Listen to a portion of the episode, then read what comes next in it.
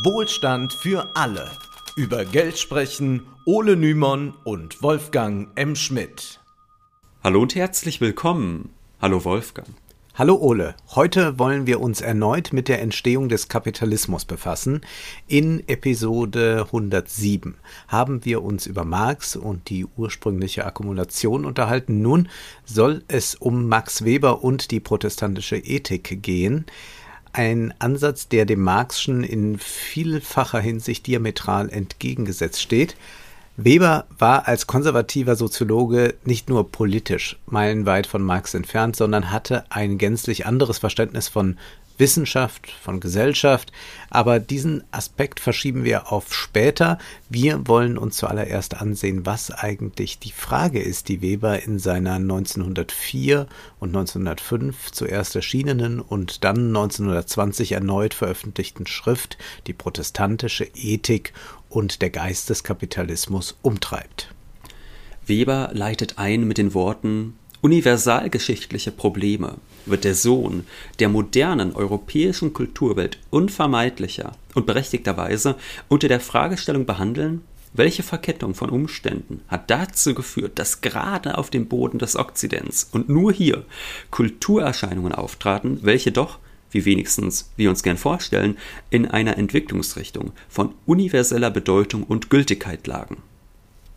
Weber ist überzeugt, dass es im Westen zu Rationalisierungen gekommen ist, die es in anderen Kulturkreisen nicht gegeben hat. Damit will er jetzt keineswegs andeuten, dass in diesen anderen Kulturen keine großen wissenschaftlichen Fortschritte gemacht worden seien. Er lobt beispielsweise die chinesische Geschichtsschreibung oder die indische Geometrie und weist darauf hin, dass andere Völker bereits über ein feiner entwickeltes musikalisches Gehör verfügten als der Westen.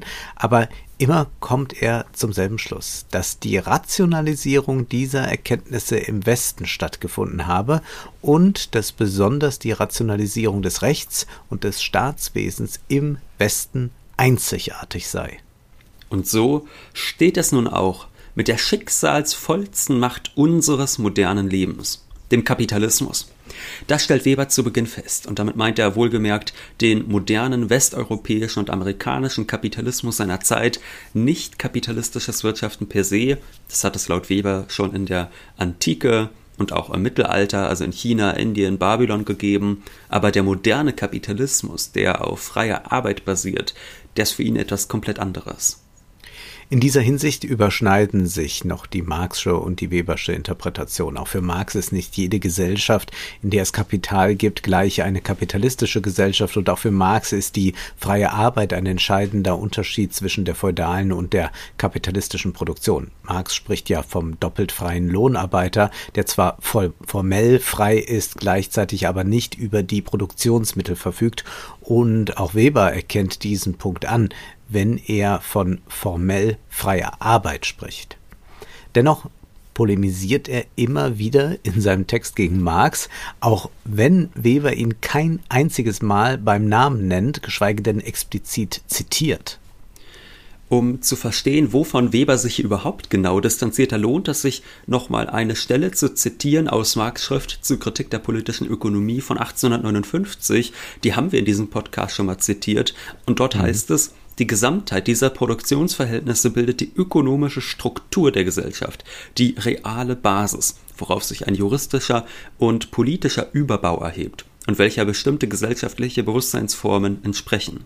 Es gibt also beim Marx ein Primat des Ökonomischen, während die Anschauungsweisen bzw. das Bewusstsein der Menschen oftmals den ökonomischen Veränderungen nachgeordnet sind. Weber lehnt diese Sicht ab. Er spricht von der Vorstellung des naiven Geschichtsmaterialismus, dass Ideen als Widerspiegelungen oder Überbau ökonomischer Situationen ins Leben treten.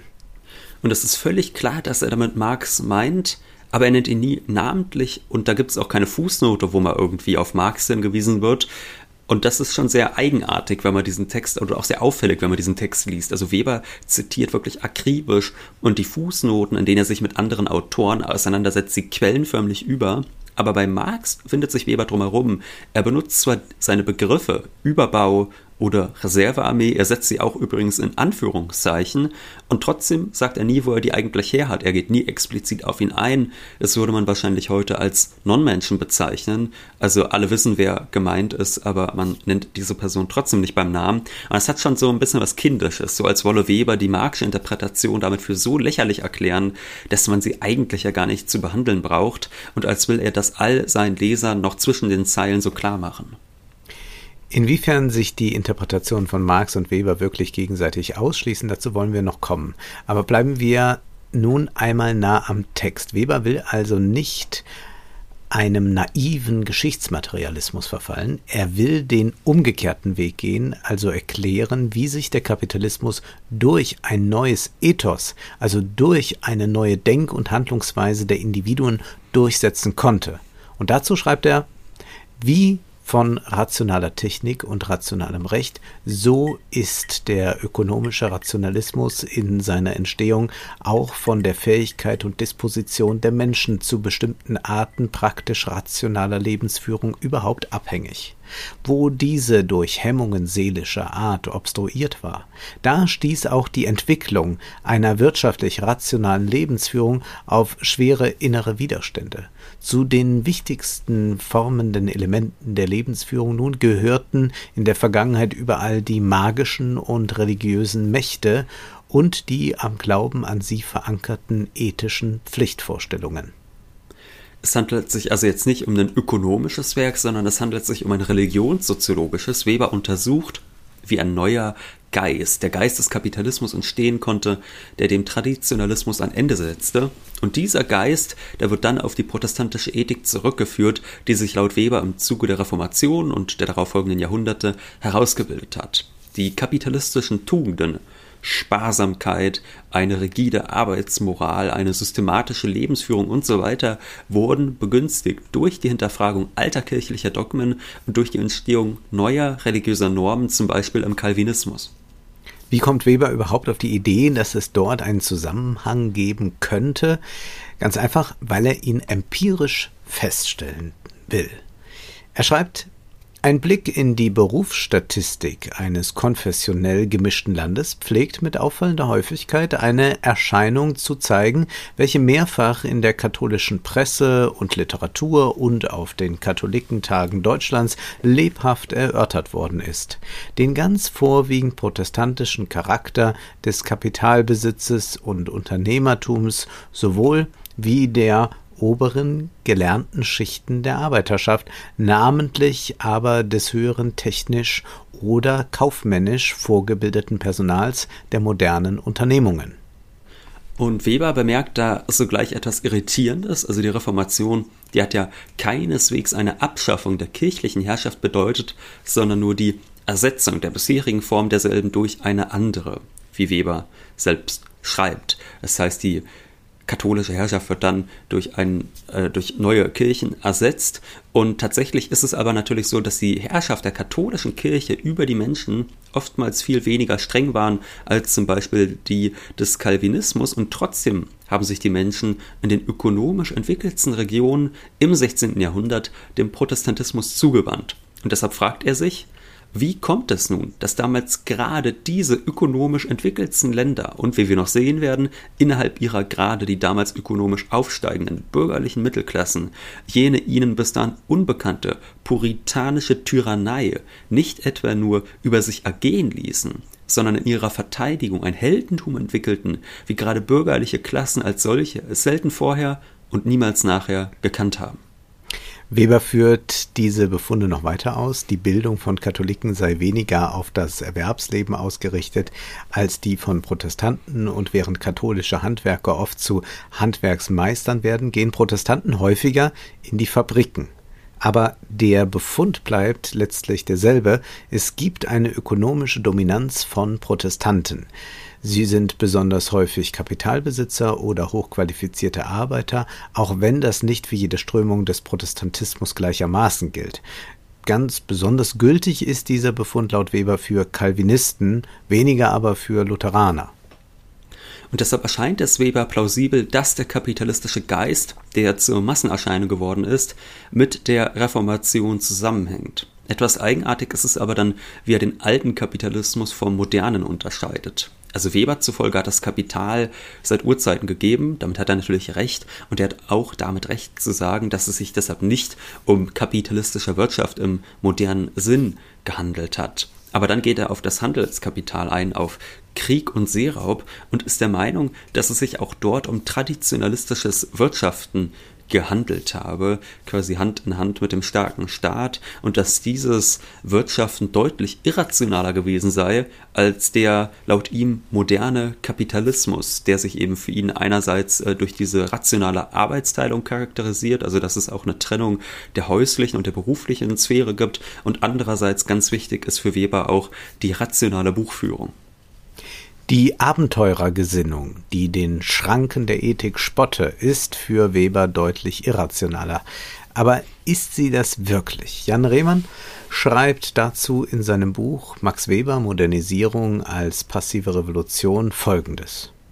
Es ist freilich nicht leicht nachvollziehbar, in welchem Sinn zum Beispiel eine Handelskompanie, die mit den riesigen Preisdifferenzen des Gewürzhandels spekuliert, ihr Geschäftsergebnis kalkuliert und durch den Abschluss von Versicherungen zu kontrollieren versucht, irrational sein soll.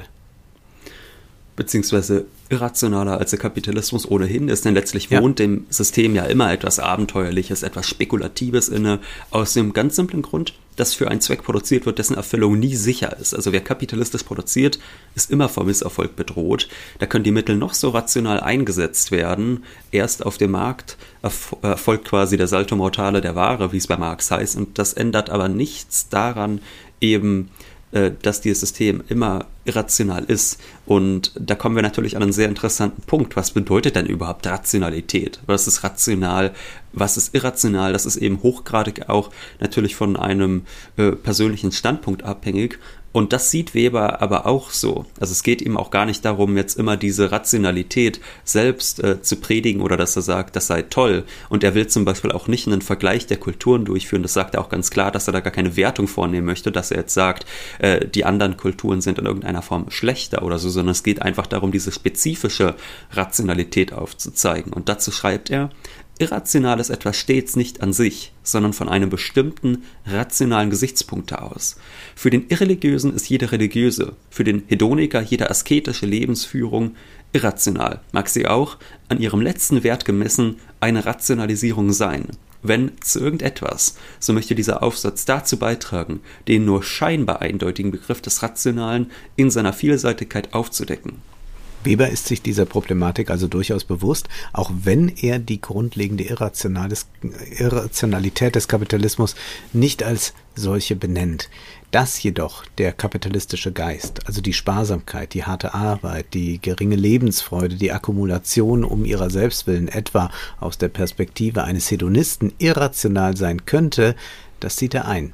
Er schreibt, vor allem ist das Summum bonum, dieser Ethik der Erwerb von Geld und immer mehr Geld unter strengster Vermeidung alles unbefangenen Genießens so gänzlich aller hedonistischen Gesichtspunkte entkleidet, so rein als Selbstzweck gedacht, dass es als etwas gegenüber dem Glück oder dem Nutzen des einzelnen Individuums jedenfalls gänzlich Transzendentes und schlechthin Irrationales erscheint.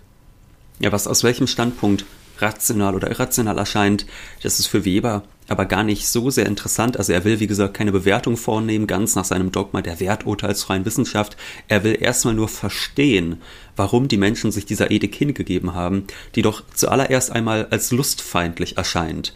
Und um das zu erklären, das steigt Weber tief in theologische und in religionshistorische Schriften ein, um den Ursprung der protestantischen Ethik, die die Verbreitung des Geistes des Kapitalismus begünstigt hat, zu ergründen.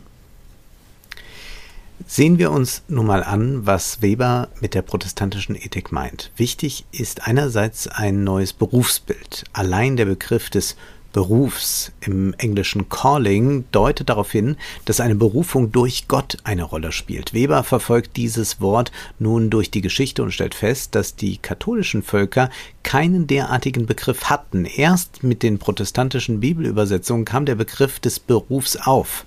Das Mittel, um gottgefällig zu leben, ist nun nicht mehr sich wie ein Mönch der Askese hinzugeben, stattdessen ist die Erfüllung der innerweltlichen Pflichten ausschlaggebend.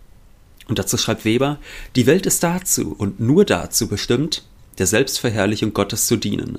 Der erwählte Christ ist dazu und nur dazu da, den Ruhm Gottes in der Welt durch Vollstreckung seiner Gebote an seinem Teil zu mehren.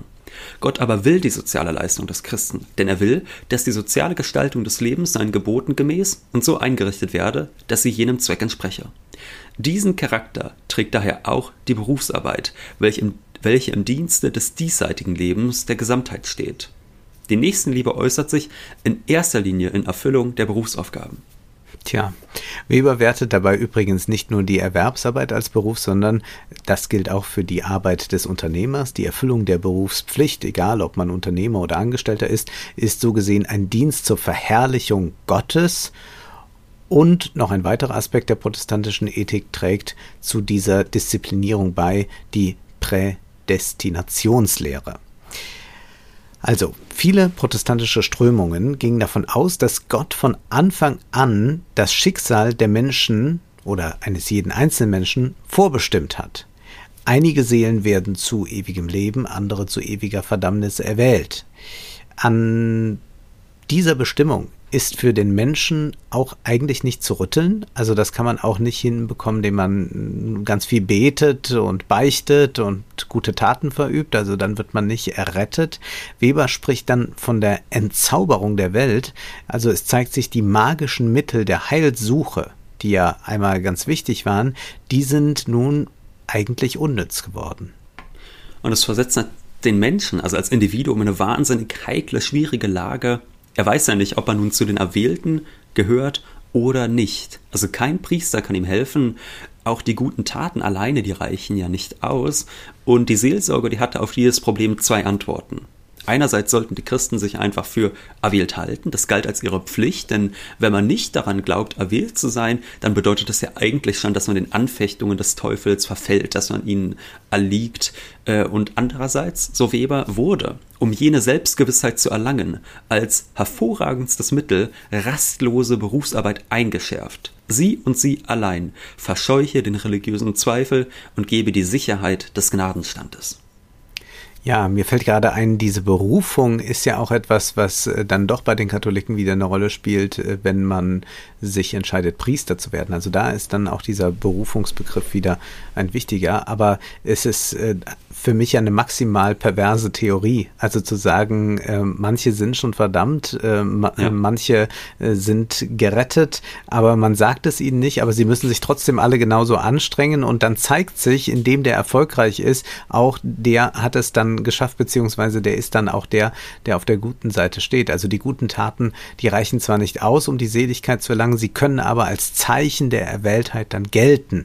Und dazu schreibt Weber, das bedeutet nun aber praktisch im Grunde, dass Gott dem hilft, der sich selber hilft, dass also der Calvinist, wie es auch gelegentlich ausgedrückt wird, seine Seligkeit, korrekt müsste es heißen, die Gewissheit von derselben, selbst schafft, dass aber dieses Schaffen nicht wie im Katholizismus in einem allmählichen Aufspeichern verdienstlicher Einzelleistungen bestehen kann, sondern in einer zu jeder Zeit vor der Alternative erwählt oder verworfen stehenden systematischen Selbstkontrolle.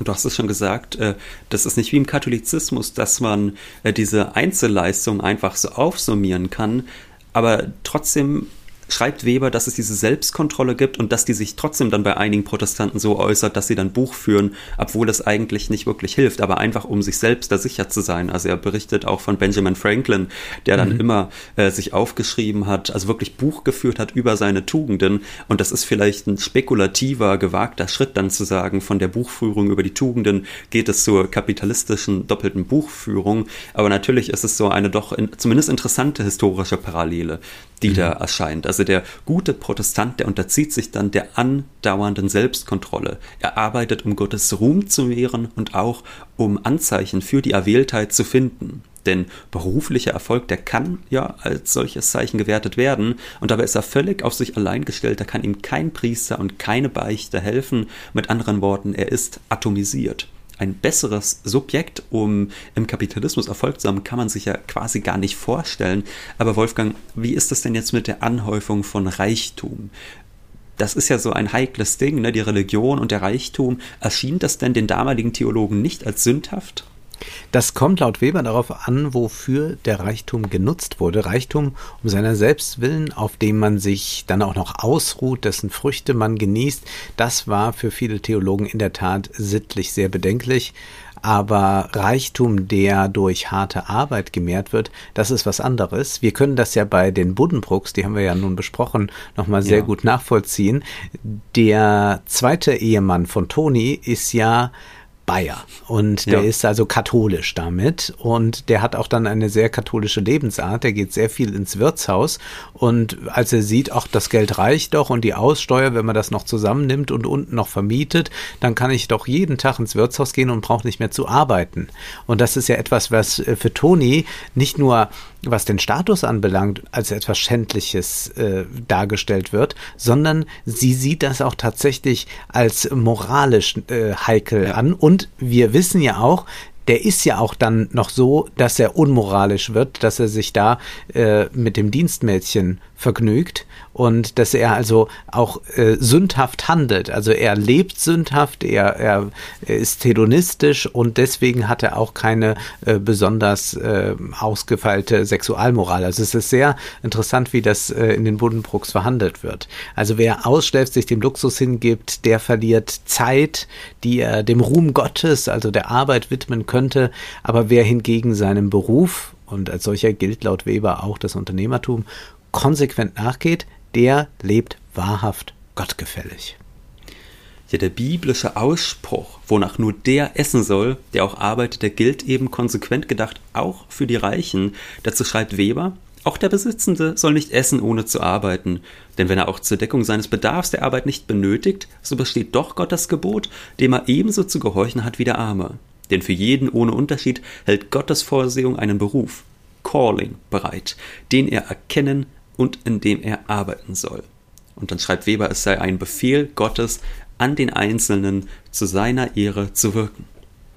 Berühmt, berüchtigt ist der Satz Jesu, eher geht ein Kamel durch ein Nadelöhr, als dass ein Reicher in das Reich Gottes gelangt.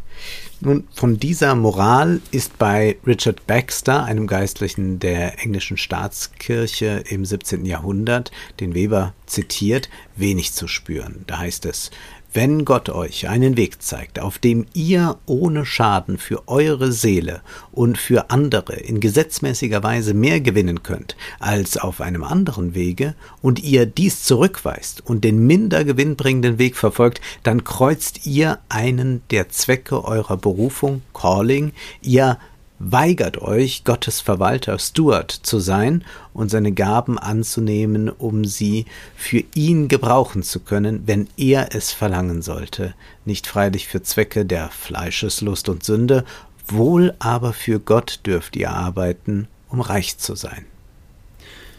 Und jetzt ist natürlich die interessante Frage, was bedingt was? Also ist es mhm. diese neue Ethik, die dafür sorgt, dass der Kapitalismus auflebt, oder ist es nicht umgekehrt so, jetzt von Marx her gedacht, dass dieses Aufleben dieser neuen Wirtschaftsform dazu führt, dass sich zum Beispiel die religiösen Vorstellungen dem anpassen? Also das kann man ja auch gerade wunderbar in der Welt sehen, auch in ganz streng äh, muslimischen Ländern beispielsweise, also wenn man nach Saudi-Arabien blickt, wo man dann sagt, naja gut, jetzt äh, wollen wir doch, dass der Weltmarkt uns noch offen bleibt, wir müssen da irgendwie eine gute Fassade wahren und jetzt dürfen auch mal die Frauen hinter Steuer. Das sieht man ja auch, dass sich doch religiöse Vorstellungen relativ schnell wandeln können und ich persönlich würde auch sagen, dass diese Idee, dass die materielle Basis eher auf den Überbau wirkt, als dass jetzt die Religion auf die materielle Basis wirkt, dass da doch schon einiges dran ist.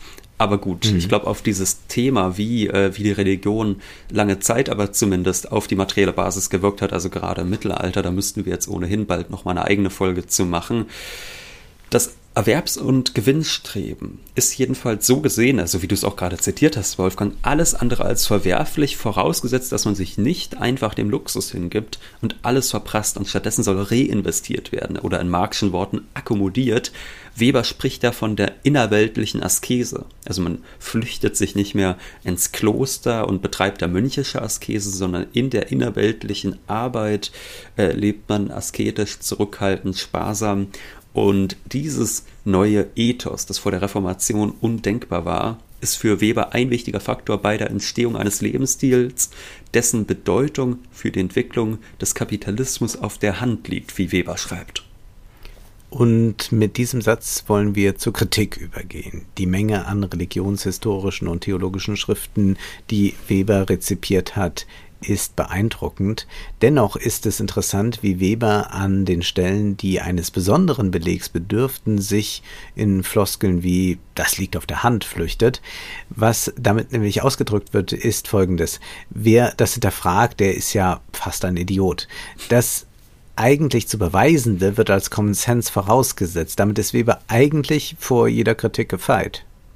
Ja, und auch wenn er, wir haben das vorhin schon zitiert, mit harten Bandagen gegen den Marxismus kämpft, gibt er bereits recht früh zu, dass sein Erklärungsansatz eigentlich nur sehr begrenzt ist. Also er sagt dann auch selbst, na, dass wir jetzt doktrinär äh, zu behaupten, dass der Kapitalismus als Wirtschaftssystem ein Erzeugnis der Reformation sei. Er gibt auch zu, dass es ein Gewirr wie er sagt, ein Gewirr von materiellen Ursachen und geistigen Strömungen ist, das zur Etablierung einer neuen Wirtschaftsweise führt. Das heißt, auf der einen Seite wird ein sehr starker Erklärungsanspruch behauptet, ja, das liegt ja auf der Hand, dass es miteinander einhergeht. Und auf der nächsten Seite heißt es dann, nee, also da relativieren wir diese absolute Haltung doch mal komplett. Das heißt, man macht sich dadurch unangreifbar auf der einen Seite gegenüber den Kritikern, Trotzdem ist es aber so, dass es bis heute Weberianer gibt, die diese These äh, mit Händen und Füßen verteidigen. Mhm. Auch wenn Weber noch so hart austeilt, sichert er sich letztlich damit ab, dass sein Erklärungsanspruch begrenzt sei, dass es verschiedenste Ursachen gibt und so weiter. Und gerade da kann man sich durchaus fragen, ob sich denn die Marxische Analyse, der Marxische Ansatz und die Webersche Erkenntnis wirklich so ausschließen, dass ein Geist des Kapitalismus entstanden ist, also ein neues Wirtschaftsethos, widerspricht sich nicht im geringsten mit der Marxischen Untersuchung, wie die materiellen Verhältnisse im 16. Jahrhundert umgewälzt worden sind. Beide Erklärungen können nebeneinander gültig sein, aber Weber wischt Marx eigentlich mit einer ziemlich arroganten Geste beiseite. Ja, auch von Nicht-Marxisten ist Webers Werk von Anfang an kritisiert worden. Und diese Kritik, die ist bis heute nicht abgerissen. Es wurde zum Beispiel moniert, dass Weber die Werte der protestantischen Ethik und die des Geistes des Kapitalismus so gleichlautend, gleichlautend definiert, dass diese These eigentlich gar nicht mehr widerlegt werden kann. Und 2010 erschien dann auch Heinz Steinerts Buch Max Webers unwiderlegbare Fehlkonstruktion, in dem Schöner er Titel ist es ein großartiger Titel, in dem er das Werk ganz kritisch auseinander nimmt. Da wird zum Beispiel sich nochmal angeguckt, was ist eigentlich die Empirie, von der Weber ausgeht. Und da wird halt auch gesagt, naja, das sind jetzt hier so ein paar Tabellen, ähm, sehr oberflächliche quantitative Untersuchungen, wo auch gar nicht über Drittvariablen oder sonst was nachgedacht wird, die vielleicht auch einen Einfluss haben könnten. Das heißt, ähm, diese, diese empirische Basis, von der er ja eigentlich ausgeht, also dass er am Anfang sagt, wir haben hier diesen Befund, die Protestanten, die sind ja so erfolgreich, äh, das ist dann eigentlich laut Steinert schon etwas fragwürdig. Und es wird auch gefragt von Steinert, wie viel denn überhaupt die Lebensrealität der Protestanten mit den theologischen Schrift der Zeit zu tun hat. Dazu schreibt er, Insgesamt, so wird an der Empirie deutlich, wird hier ein theologisches Forschungsprogramm abgearbeitet. Religiöse Askese habe sich in Arbeit als Beruf ausgedrückt, und zwar in den religiösen Schriften und Empfehlungen selbst. Welche gesellschaftliche Realität dem entsprach, wird nicht untersucht. Zitat Ende. Und auch heute sehen wir, dass viele religiöse Menschen sich wenig für das interessieren, was die offizielle Kirche verlautbaren lässt, also die vom Vatikan vertretene Sexualmoral, die hat ja eigentlich wenig mit der deutschen Lebenswirklichkeit zu tun. Ja, das mag jetzt für deutsche Katholiken zutreffen und äh, sicherlich gibt es sowieso einen sehr deutschen Sonderweg und im Westen kann man natürlich immer sagen, wir haben eigentlich ein immer stärker säkularisiertes Zeitalter, obwohl wir eigentlich auch so eine Rückkehr der Religion beobachten können.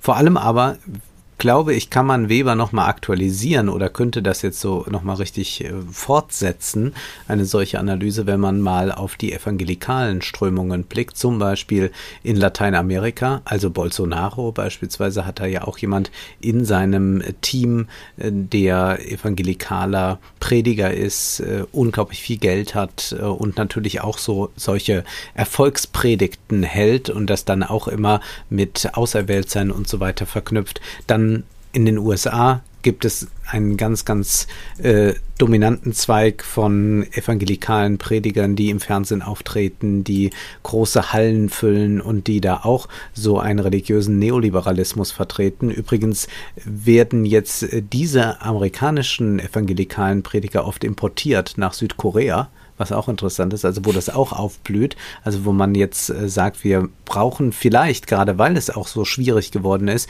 jetzt nochmal doch die Religion, die das stützt, mhm. weil das sonst äh, zu äh, Spaltungen führen könnte oder eben zu Leuten, die sagen, nee, äh, also ihr habt euch jetzt die ganze Zeit bereichert an uns und wir sind verarmt äh, und jetzt gibt's vielleicht einen Aufstand oder die würden links wählen. Also das ist so eine Frage, zumindest spielt auch diese Idee des Auserwähltseins da wieder eine große Rolle.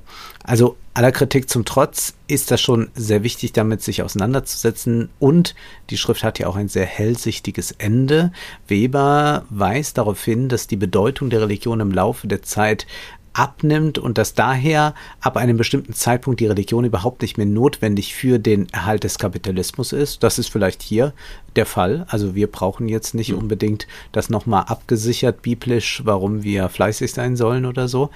Die kapitalistische Arbeitsmoral ist den Menschen irgendwann in Fleisch und Blut dann übergegangen. Die ethische Begründung verliert an Bedeutung. Hätte Weber Marx nicht so verachtet, dann hätte er ihn prima zitieren können, nämlich alles Ständische und Stehende verdampfte, alles Heilige wird entweiht.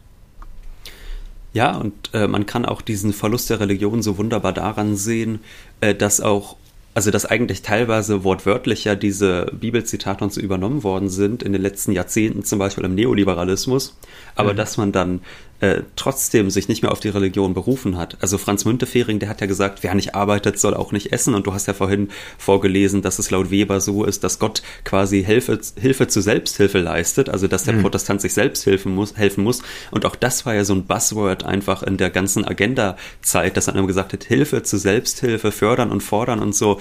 Äh, von daher kann man da wunderbar sehen, wie diese Schlagwörter, aber ohne den religiösen Anteil, äh, wie die wieder aufgetaucht sind. Und Weber geht aber noch ja, weiter. Da fuhr der Protestantismus quasi auf dem Beifahrersitz mit, ja äh, auf dem Beifahrersitz der Sozialdemokratie. Und Weber geht noch einen Ticken weiter. Der sagt nicht nur, dass die Religion an Bedeutung verliert, sondern dass auch die, Zitat, rosige Stimmung ihrer lachenden Erben der Aufklärung endgültig im Verbleichen scheint. Das heißt, hier wird eigentlich schon die Dialektik der Aufklärung äh, vorweggenommen und das einfach mal in so einem Nebensatz. Also es ist schon Wahnsinn, was dann auf diesen letzten Seiten dieser Schrift wieder steckt. Also ich würde sagen, für viele ist sicherlich diese gesamte Schrift nicht ganz einfach zu lesen, weil es teilweise unglaublich tief ins Religionshistorische mhm. reingeht und ins Theologische und das macht sicherlich den einen oder anderen dann verrückt, aber äh, gerade die, die, die äh, ersten Abschnitte, wo es auch so ein bisschen ums Methodologische geht, sind ganz spannend, auch aus soziologischer Perspektive und das Ende ist dann brillant und da folgt dann ein Satz, der, würde ich sagen, heute schon fast prophetisch wirkt. Da schreibt Weber, indem die Askese aus den Mönchszellen heraus in das Berufsleben übertragen wurde und die innerweltliche Sittlichkeit zu beherrschen begann, half sie in ihrem Teile mit daran, jenen mächtigen Kosmos der modernen, an die technischen und ökonomischen Voraussetzungen mechanisch-maschineller Produktion gebundenen Wirtschaftsordnung erbauen der heute den Lebensstil aller Einzelnen, die in dies Triebwerk hineingeboren werden, mit überwältigendem Zwange bestimmt und vielleicht bestimmen wird, bis der letzte Zentner fossilen Brennstoffs verglüht ist. Ja, und wir sind hier jetzt an einem Punkt, wo wir noch ein bisschen Brennstoff haben, aber die Lebensgrundlage für den Kapitalismus auch, die wird sehr, sehr heikel. Und die Frage ist, ob der Kapitalismus dann auch ohne fossilen Brennstoff auskommen kann. Aber wir lassen das mal so stehen und empfehlen die Lektüre dieser Schrift auch, denn es lohnt sich schon bei aller Kritik, diesen altehrwürdigen Soziologen zu rezipieren. Nun ist aber erst einmal Schluss für heute, denn Zeit ist Geld. Prosit. Das war Wohlstand für alle. Ihr könnt uns finanziell unterstützen über paypal.me-ole und Wolfgang oder über die in der Beschreibung angegebene Bankverbindung. Herzlichen Dank.